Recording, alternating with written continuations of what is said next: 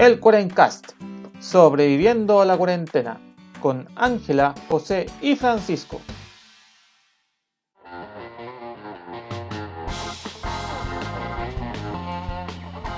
Buenos días, buenas tardes y buenas noches a todos los amigos de la internet que nos acompañan en esta nueva semana del Cuarencast, aquí sobreviviéndole al coronavirus y al virus boliviano que nos va a matar ahora en su super mega revancha, porque nunca nos podremos salvar de esto. Está mucho más cerca. Está mucho más cerca, que es lo peor, y es mucho más letal. Bueno, nada que hacer. Eh, les habla José, su anfitrión del Cuarencast, aquí desde Santiago de Chile como siempre me acompañan mis amigos Ángela y Francisco. A Francisco ya lo escucharon interviniendo ahí la, presentación. ¿Cómo estás, El incontinente verbal me van a llamar después. Está bien, no pasa nada. Eh, José. Bien, yo estoy bien acá en el sur, eh, disfrutando la primavera austral. Muchas horas de luz, demasiadas horas de luz y harto polen. Así que si me empiezo a asfixiar durante la grabación ahí me perdonan, porque estoy envuelto en una nube de polen. Perfecto. Ya sabemos que mandarte regalo su, su bolsa antihistamínico. Por favor. ¿Y cómo estás tú, Ángela? Yo bien, igual que el José, sobreviviendo otra semana del bicho. Semana bien movida, pero bien, con harto ánimo y contenta de estar nuevamente acá con ustedes para este capitulito. Perfecto, está bien, pues, está bien que todos tengamos todavía salud, todavía nadie, se haya contagiado de, este bicho. Pero bueno, esta semana pasando ya directamente a viendo que nadie quiere decir cómo le fue en la semana. vamos a conversarle de un tema bastante simpático. Mm, próximamente, este 24 de noviembre, se conmemora otro aniversario del descubrimiento de unos huesitos que son bastante importantes para, para la ciencia y la historia científica de nuestra especie. Y vamos a hablar principalmente sobre cosas que uno puede y descubrimientos de fósiles y cosas por el estilo, partiendo con esta pequeña conmemoración. Y la segunda mitad es como bien miscelánea, vamos a conversar de varias cosas, ¿o no? Cosas que han pasado los últimos días. Sí. Que son interesantes. Cosas random del mes de noviembre. Exacto. Bueno, si alguien se, se quedó hasta este punto para saber cuál es la conmemoración. gracias, ah. Gracias, y para que pueda cortar ya el podcast de irse de una sabiendo qué, va, qué se conmemora. Bueno, el 24 de noviembre del año 1974 se encontraron los fragmentos del esqueleto conocido como Lucy. correspondía a un Australopithecus. Y es, son los fósiles de mayor antigüedad que se pueden relacionar al ser humano. Porque es como uno de los ancestros del ancestro del ancestro de nosotros como el tatara, tatara, tatara, tatarabuelo eh, de quienes habitamos actualmente de quienes están esta tierra. Aquí consumiendo horas de internet. Lucy, como una Australopithecus, eh, se considera como uno de los labones perdidos entre los primates que andaban en cuatro patas y nosotros que somos bípedos, que andaban en dos patas. Y, bueno, Lucy vivió hace 3,8 millones de años atrás en lo que actualmente es Etiopía. Hace poquito. Hace poquito. Hace nada. ¿Y ustedes saben cómo era Lucy? Era más parecido a un bonito, ¿no? Sí, eso es lo que yo supe, que es como, como dice el Pancho, este labón perdido que no sabíamos en qué momento nos bajamos de los árboles y empezamos a caminar hasta que apareció nuestra querida Lucy, que nos daba los primeros indicios de, de haber caminado en dos patitas. Exacto. Bueno, Lucy era pequeña, medía aproximadamente un metro de estatura. Sí. Con un palumpa. pesaba 27 kilos. Así que era, era pequeñita la Lucy. Menudita. Menudita. Perfecto. Sí, Lucy, que también debe su nombre de esqueleto a la canción Lucy in the Sky with Diamonds de los Beatles, de allá de hace mucho tiempo, para que se den cuenta lo importante que era el grupo.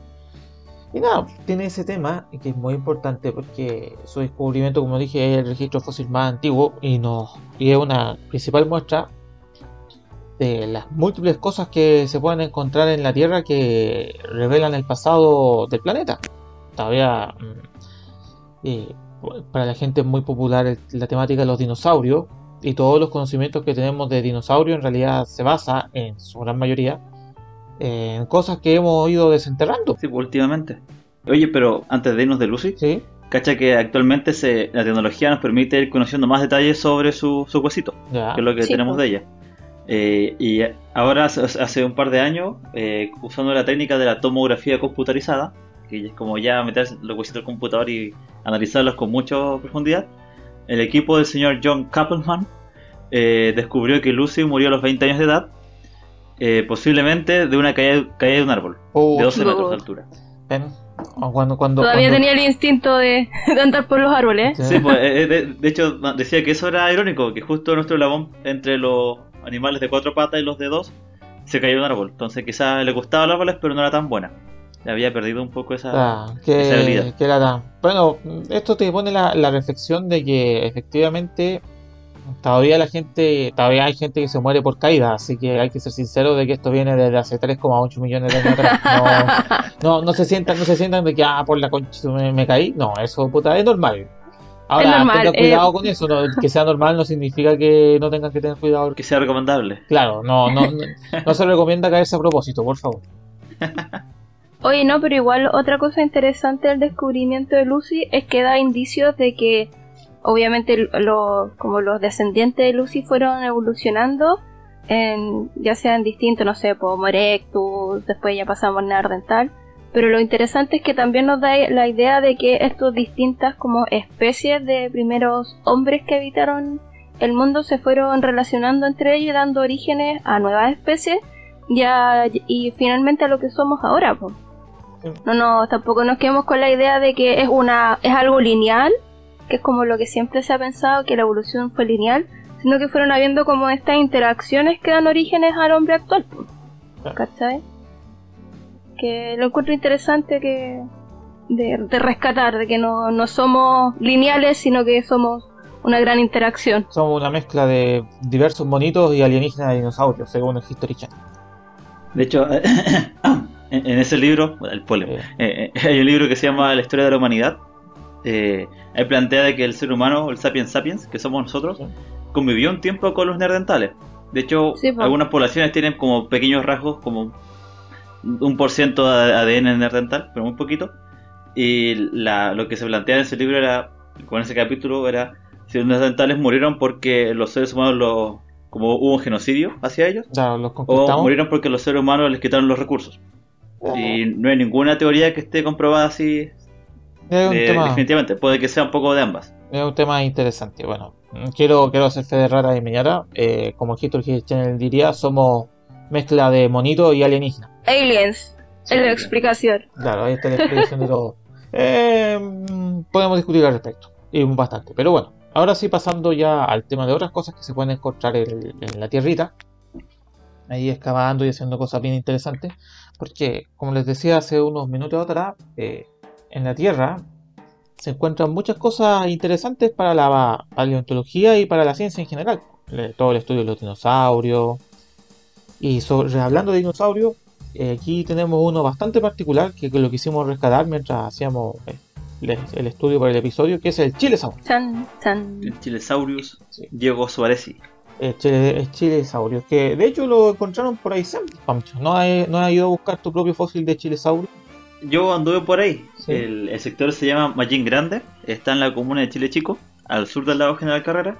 Y es una formación geológica que se dice que alberga muchos registros fósiles. ¿Viste? que, que ir para allá cuando se pueda. Hacer su propio estudio paleontológico. Ah, que ir a buscar tu propio dinosaurio y, ponerlo a internet en venta por eBay.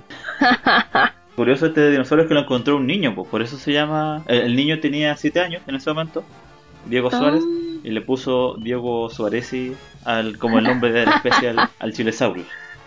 Y, y para los paleontólogos encontrar este dinosaurio fue una locura. Sí, es que es, que un dinosaurio muy especial. Eh, tiene unas peculiaridades bastante que lo hacen especial entre los especiales. especial con. Especial, con Z, de hecho. Sí, de hecho, la gente que lo compara con los ornitorrincos. En el sentido de que es como un dinosaurio con partes de otros dinosaurios que están así mezcladas hubo un mosaico y que cuando se descubrió se pensó que eran muchas especies de dinosaurios, pero fue como no, fue uno solo. Claro, como los Y llegó a cambiar toda la historia, que, o sea, como toda la forma de entender cómo fue una evolución de los dinosaurios. Sí. ¿Y dónde está actualmente ese dinosaurito? Eh, mira, yo lo, último que leí era que estaba en el Museo de Historia Natural, pero se quería entrar de vuelta acá al Museo Regional de Aysén. Ahí estoy perdido donde está actualmente. lo, más importante de saber eh, es que era un dinosaurio eh, que parece carnívoro, tiene una apariencia de carnívoro, de hecho la, la apreciación es artística, como lo, lo, hacen parecerse como un velociraptor chiquito, eh, mm. entendiendo que el velociraptor de Jurassic Park no era, una falsedad, pero bueno, para que se me imaginen, sí. Pero que para más remate era herbívoro, entonces como que tenía, parece, parece carnívoro, pero no comía carne. Entonces... Su somague. Claro, entonces. Era como un herbívoro en cuerpo de carnívoro. Mm, claro, entonces ahí era como chiquito, sus manos parece que solo tenían como dos o tres dedos, entonces como que tampoco servían para desgarrar cosas. Entonces. Entonces. Es como, es como algo extraño y por eso no se tiene claro de dónde vino, o sea, que, que la evolución. que otros, otros dinosaurios evolucionaron para llegar al quiresaurio y sus descendientes. Pues no sé, pues quizás como un panda. Pues. Se, se hiper especializó y solo podía sobrevivir en un solo lugar y después cuando con los cambios en el ambiente fue nomás. Sí. El, de la época del chilesaurio, que fue en el Jurásico Superior, como hace 150 millones de años atrás, Poquito. no quedan muchos registros. Y, por ejemplo, haciendo como un símil con los dinosaurios que ya todos conocemos, eh, es como el chinosaurio, una mezcla de, tres linajes diferentes de dinosaurios. Eh, los terápodos, que todos conocemos al, tiranosaurio rex. Claro. Como que, que anda con dos patas, sí, que anda con dos patas. Tiene como esa estructura ósea de las patas largas. Eh, tiene algo de saurópodo, sauropodomorfo, como el brontosaurus, que tiene esa cabeza pequeña, como ese tipo de cuello largo y cabeza pequeña. Claro. Ah, este tiene la cabeza pequeña y dientes como aptos para morder hierbas. Y tenía como la pelvis como el Triceratops que era como la pelvis eh, de tal forma diseñada de que el intestino era más grande para poder consumir hierbas. Así que era como esas tres cosas mezcladas en un solo dinosaurio. Completamente diseñado para las plantitas. Oye, pero también yo haciendo mi, mi tarea, este año hace poquito encontraron por las tierras del José, en Calama, el fósil de un reptil, sí, también tiene harto, harto descubrimiento paleontológico un reptil que podía medir hasta 15 metros de largo con una mordida cuatro veces más poderosa que la del tiranosaurio rex. Así que en Chile también tuvimos a dinosaurios malitos o carnívoros totales. y se, es un, este dinosaurio pertenece a los pliosaurios y su registro es del periodo Jurásico. Y, y, también como que plantea un paradigma porque se pensaba que este tipo de dinosaurio habitaba solo lo que era Europa y América del Norte, pero ya al encontrarlo como mucho más al sur, puede decir que les da la idea a los científicos que había una especie de corredor marino por el cual se desplazaban todos estos tipos de, de, dinosaurios. Claro. Y bueno, este pliosaurio es considerado uno de los dinosaurios más peligrosos y mortíferos de, dentro de su periodo medía 15 metros de largo, tenía una mandíbula de 3 metros, cacha, una con, con dientes de 30 centímetros y podía llegar a pesar hasta 45 toneladas. Algo piola. O una cosita poca.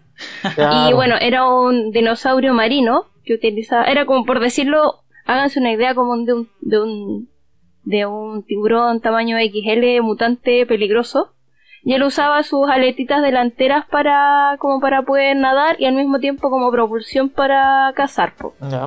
¿Cachai? Así que bueno, y esto también nos da la idea y nos recalca que antiguamente toda esta zona que ahora conocemos como el desierto, hace 170 millones de años, era parte del fondo marino. Sí, ¿cachai? Así que no, nos abre la, la ventanita a, a encontrar nuevas especies que también habitaban en el fondo del mar y que como el, dinosaurio chileno y este pueden esta zona puede tener muchos muchos futuros descubrimientos que nos pueden hacer cambiar de, de parecer de muchas ideas que ya tenemos preconcebidas sobre ese tiempo. de hecho, bueno, en esa zona se pueden encontrar muchas, pero muchas, muchas, muchas eh, conchitas y cosas por el estilo, fósiles marinos. Eh, yo creo que muchas casas tenían su fósil marino porque era como muy fácil de encontrarlos por todos lados. Llegaba ya a la casa y en el comedor, en la pared, pegado. Eh, tengo, tengo amigos que decían malos chistes sobre conchas, conchas marinas. Y bueno... no entraremos en detalle. No entraremos en detalle. y entraremos... No entraremos en detalle. Pero... Eh, te plantea eso, ese tema de que, oye... Es un tema, es un, es un área con mucha riqueza arqueológica. Eh, bueno, fósiles de dinosaurios, después hubo, bosques por allí. Eh, no los bosques que se están imaginando, por favor, bosques un poco más recatados, pero hubo mucha vegetación hasta después convertirse en un desierto. Y así va avanzando la vida. Todo va cambiando. Todo, todo cambia. Oigan, chiquillos, y a propósito de descubrimiento y cosas raras, ¿han escuchado hablar de los OPART? Por su repollo. Eh, no, Ángela, ¿qué son esos?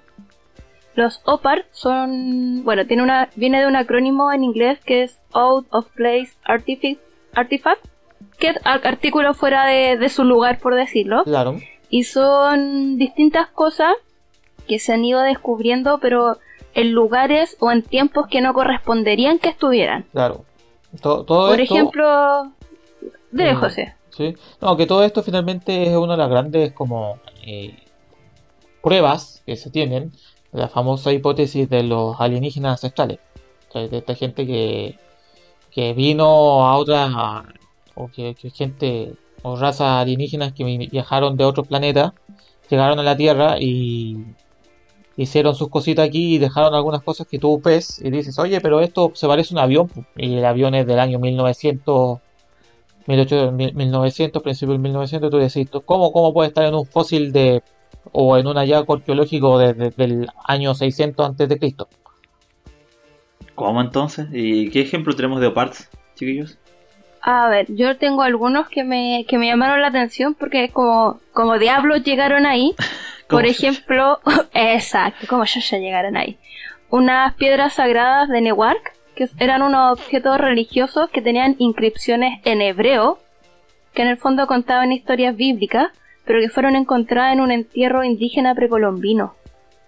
Esto se tú decís, ¿cómo diablo llegó algo en hebreo a un pueblo precolombino que se supone que hay una distancia de mucho, mucha tierra y, mucho tiempo? Y mucho tiempo entre uno. Y obviamente a todas estas piezas se le hacen las dataciones de carbono. Y estas piezas descubrieron que tenían entre 100 a 500 años después de Cristo. Y, se obviamente se plantea que la, colonización o el, o el habitamiento del continente americano es mucho después. ¿Cachai? Otro de los que me, que me llamó la atención es un cráneo que es hecho en cuarzo que su datación eh, es entre 1400 a 1500 años antes de Cristo. Lo encontraron en Belice y llama la atención porque se cómo llegaron a esta tenían que tener herramientas muy sofisticadas ah, para llegar a hacer esto. Y según la historia que nosotros conocemos, en ese momento el hombre no tenía como las herramientas tan prolijas para llegar a una... Porque de verdad tú lo veías y es una, un cráneo como una calavera en cuarzo. Y, realmente es como, como diablos hicieron esto. ¿Cómo lo hicieron? dejan, tienen, todas esas dudas. Pues, hay un montón, por ejemplo, hay, hay algo que parecen avioncitos, hay estatuas que parecen astronautas, y tú decís, oye, efectivamente hay, hay muchas discusiones. Algunos dicen de que quizás es nuestra mente moderna la que piensa que son, son aviones o astronautas. Pero los que plantea el Angie son cosas que efectivamente son, son curiosas. Que no es normal que haya una inscripción en hebreo en, sitios precolombinos. O objetos muy finamente pulidos cuando no habían, no habían esa herramienta. Imagínate simplemente los incas, que todo, por ejemplo, el complejo de Cusco, Machu Picchu, donde hay piedras puestas con una precisión increíble Maravillosa. que inclusivemente ahora son complicadas de, de hacerlas. Estamos hablando de gigantescas máquinas y, líneas de corte de diamante y cosas por el estilo para hacer para cortar piedra en precisión y, ellos lo hicieron no sé a, mano. Entonces son esas cosas que a su forma. que, te entran a preguntar. Pero bueno. Oye a mí esto me acuerda un poco a los de Isla de Pascua en Rapa Nui a los Moai. Ustedes cachan que hay unos Moai que tienen unos sombreritos sí. Los, ¿Sí? los pucaos. Y que ese sombrero está hecho de otra roca volcánica que se pone encima del Moai y que el Moai de por sí ya pesa toneladas. Y me imagino que es algo parecido. ¿Cómo llegaron a poner los sombreritos de esos Moai? Claro, ¿cómo, cómo llegaron? Lo, mismo en Isla de Pascua. ¿Cómo lograron poner los Moai si no hay mucha vegetación? No, hay, no había, por lo menos, no, no hay atisbos de grandes, de grandes árboles. Es un tema interesante. Pero bueno, con esas cosas que se pueden encontrar bajo tierra que contribuyen a la ciencia y conmemorando otra vez el descubrimiento de Lucy, pero Pancho, tú quieres decir una última cosa antes de... Quiero decir un tema de un descubrimiento que me encanta. Sí. ¿Ya? Yo cuando chico una de una de mis películas favoritas que hasta el día de hoy me gusta es La momia. ¿Ya? Así que me ha gustado mucho el mundo de la arqueología, arqueología, antropología. ¿Y ustedes leyeron cuando chicos la, el libro de Homero, La Eliada? Sí. Típico, típico que te calzaban con ese libro. Lo, lo, lo, lo debía haber leído y puta, pero no me, no me acuerdo de nada. Bueno, yo lo conocía porque mi abuelo me contaba historias también, así que también tuvo su, su implicancia en que me decidiera leer el libro, pero la el resumen, no el, el mametreto gigante que, que no sí, entendí pues, mucho. el libraco entero, sí, hay muchas versiones, pero eh, en pocas palabras, eh, a una chiquilla muy hermosa, Elena, se la llevaron raptada, seducida a Troya, y fue su esposo a buscarla y sitió la ciudad durante 10 años para rescatarla y llevársela de vuelta y, y estaba metido Aquiles y los dioses y todo el, todo el mundo griego en sí. Claro. Y durante gran parte de la historia se pensó que esto era un relato mítico porque eh, no, no, sé, nunca, nunca se encontró Afrodita en alguna parte por ahí, los dioses, Aquiles. Pero eh, hace 150 años un señor alemán que fue como uno de estos precursores de la arqueología, pero fue muy controversial su, su figura, el señor Heinrich Schliemann, eh, fue con su libro La Eliada en mano, escrito en griego, eh, a Turquía, porque es la, la, parte que está frente a Grecia, donde se pensaba que se ubicaba la ciudad, y empezó a desenterrar a su manera, así. Eh, de hecho, dicen que usó como hasta explosivo, que fue un poco brusco, que incluso destruyó un poco de un par de huellas muy importantes, y que y con, se encontró un tesoro. Se decía que era el, el, tesoro de Rey Príamo, que era el papá del señor París. Y, uh. pero y al final no, no, fue tal, pero el tesoro se lo llevó a la mala Grecia, después se fue a Alemania, y como fue la guerra mundial, vino en Rusia el tesoro. Pero el, se descubrió que el sitio efectivamente había una ciudad muy antigua en ese sector. Eh, y lo curioso es que no encontraron una ciudad, sino que encontraron nueve ciudades, una sobre otra. Así como las películas apocalípticas donde una ciudad se construye sobre otra. Claro. Así ocurrió acá en, en Troya. Y encontraron nueve Troyas. Y se cree que la número 6 ¿Qué? fue la que sufrió un saqueo muy importante durante mucho tiempo. Bueno, es duro. Se, se, le habían destruido la ciudad bueno, contables veces bueno, y luego seguían metiéndola ahí. Bueno, Son porfiados. Difícil de aprendizaje. Es, es, un clásico de la humanidad, por ver dónde quedó la escoba, pero ¿para qué? Si, ¿Para qué nos vamos a ir? Reconstruyamos donde antes no Habría alguien topofilia. Bueno, con eso. Es curioso eso de que cosas que uno pensaba que eran como míticos, relatos que uno cree que es de la imaginación, de la fantasía, eh, al menos lugares así se, se encontraron. Así que, ¿qué más podemos encontrar por ahí dando vueltas en el mundo? Yo creo que hay mucho por descubrir y, y un paréntesis aparte, bueno, dentro de lo que es nuestra profesión, somos geógrafos, jiji, hola. Eh, durante los últimos años se han descubierto muchos sitios mayas gracias al tema de la teledetección. Porque, como comprenderán, los sitios mayas están metidos en medio de la selva. Para y... que la gente entienda, eh, mediante imágenes satelitales. Eh, se, se, escanea, eh, decir teledetección puede ser un poco confuso. Mediante imágenes satelitales, eh, imágenes satelitales de con mucha información, eh, no, sol, no, es solo llegar y sacar una fotografía, sino que son como múltiples fotografías especiales. No, voy, no voy a entrar y en procesamiento. Detalle. Y procesamiento, después esa información se procesa y después descubre, cuando hace el mapa topográfico, que hay cosas que no corresponden a Cerrito. De ahí llega que, que, son ciudades. Entonces, eh, como dice el Pancho, puede que ahora, gracias a la tecnología y todo, empezamos a descubrir cosas que, que creíamos que eran leyendas, que eran mitos y que de verdad existieron. Así que si el río suena, ah, es porque piedras trae. Algo hay de verdad de repente entre tanto, tanta historia. Así que sí, con eso ya cerramos nuestra, nuestra larga sección de cosas que uno puede encontrar bajo la tierra que contribuyen a la ciencia.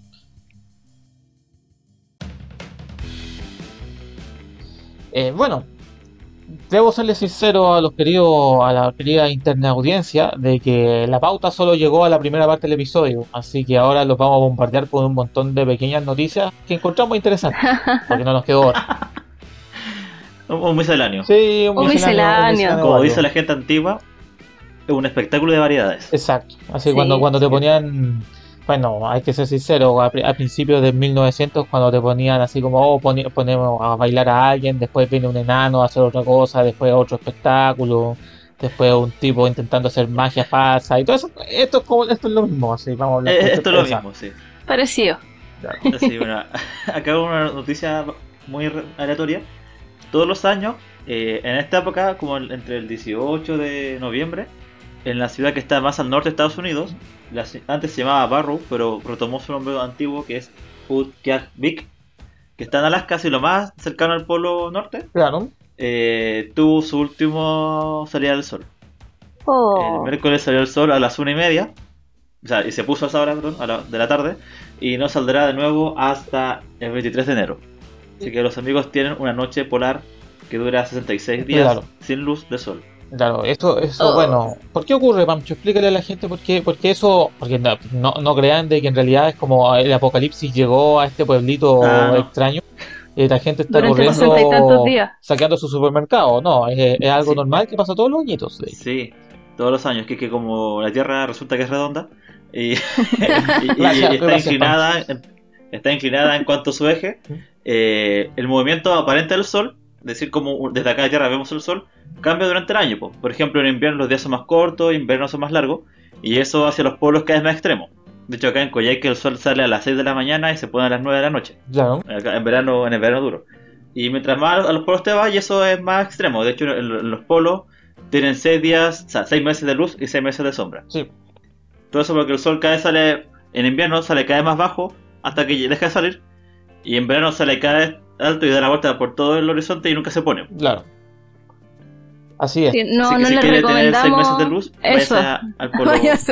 Vaya a alguno de los extremos y después vuelva después al, extremo, opuesto. Sí. los vampiros siempre estuvieron mal enfocados. esa era mi noticia random, José. Perfecto. Tú, Angie, ¿cuál es tu noticia random? Yo les traigo muerte. No, mentira. y matará a todos. Muerte, destrucción con Ángela. No, no, es, es, como, es un poco tragicómica la cosa porque si ya hemos tenido harto este año con el coronavirus, el tema de enfermedades raras, eh, en nuestro querido continente no nos hemos querido quedar atrás, no, no podemos ser menos. Lo mencionamos a la, lo mencionamos a la rápida en la, intro, pero ahora vamos a detallar bien el detalle. Bueno, hace, hace unos años atrás se, se, se descubrió en Bolivia una especie de, de enfermedad que es muy parecida al ébola, porque tiene los mismos síntomas que son como em, que te vayas en hemorragia, te morís por una hemorragia. Te, mueres de sangrado y hirviendo. Desangrado. muy, debe ser una muerte muy dolorosa. Ah, claro.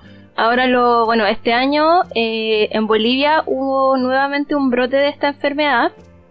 Es una enfermedad que lamentablemente es capaz de propagarse de persona a persona, sobre todo en los entornos hospitalarios, que es como y bueno, es una enfermedad que viene de los adenovirus, es como uno de los tipos de, de variantes de los adenovirus.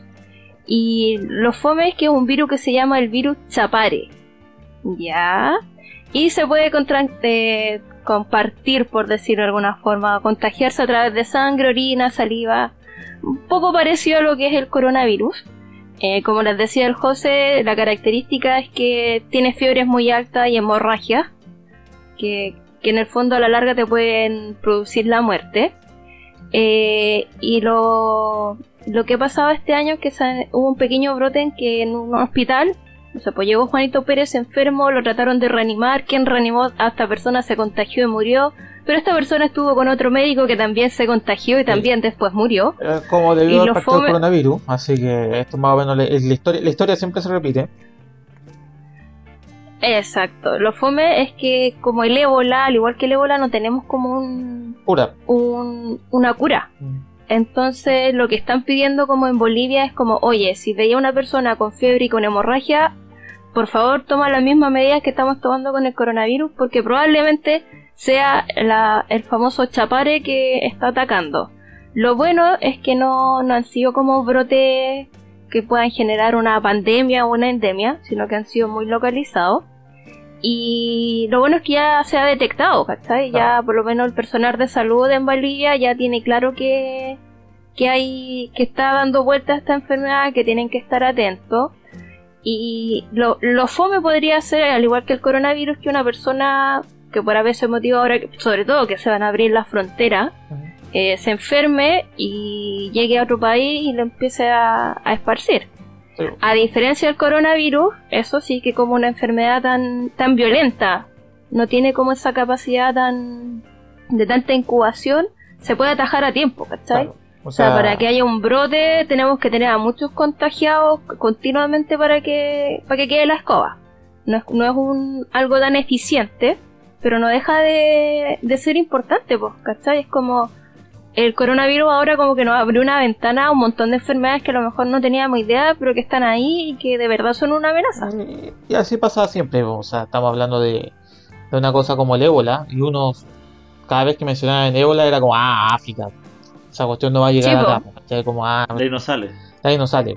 Y resulta de que tiene una enfermedad muy parecida literalmente aquí mismo, en nuestro continente, y que si se dan las condiciones apropiadas, puede, puede que llegue. Ahora, claro, como, como dice Ángela, es mucho más letal. Al ser mucho más letal, tiene la suerte de que, entre comillas, es más, es más fácil contenerlo, porque de inmediato tú, tú cachai que, más o menos quien está contagiado y lo, lo, lo, contienes con cierta rapidez. A diferencia del virus, del bicho, que del coronavirus, que hay gente que sin síntomas, que se pasea, que iba para acá, que iba para allá. Cada vez dicen, cada vez dicen que el, coronavirus en realidad estaba paseando desde mucho antes. Están diciendo que en, Italia hay restos de coronavirus desde septiembre del año pasado. Significa que desde mucho antes que nosotros supiésemos de la existencia ya andaba paseando y ya se le identificaba como un virus una influenza de entre las muchas influencias. Entonces, es cosa de la vida.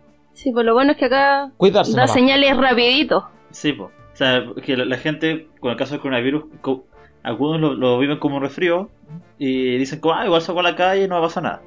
Pero este virus que del que habla la Ángela, no sé si alguien con hemorragia quiere andar por la calle. No, ese no, pues ese, concepto yo No sé. Bueno. Ah, sí. Y el, y el último dato, ¿Mm? que a, los amantes del vino les va a encantar, porque a mí me gusta. es que vamos va a estar de aniversario el redescubrimiento de la cepa del Carmener. Claro, que durante muchos años se creyó perdida hasta que un vinólogo loco eh, llegó a Chile y descubrió de que aquí algo que vendíamos como cualquier cosa resultó ser Carmener. Sí, eh, bueno, el Carmener, para que se hagan una idea, una cepa francesa, que viene de por allá, como mucha parte de los vinos que conocemos. De Burdeos. Exacto.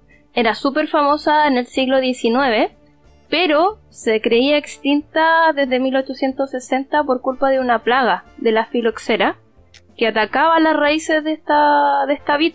Entonces, cuando ya esta plaga afectó a todos los viñedos que habían, dijeron, se nos queda, no, nos jodimos, ya no vamos a tener más Carmener, y ahí se le empieza a dar como más, más prioridad al, Cabernet, al Merlot, ahí es como que alcanzan su boom. Y, a las cepas que tenían, pues si, como esta cepa estaba muerta, me, continuaron con lo que con lo que tenían, obvio.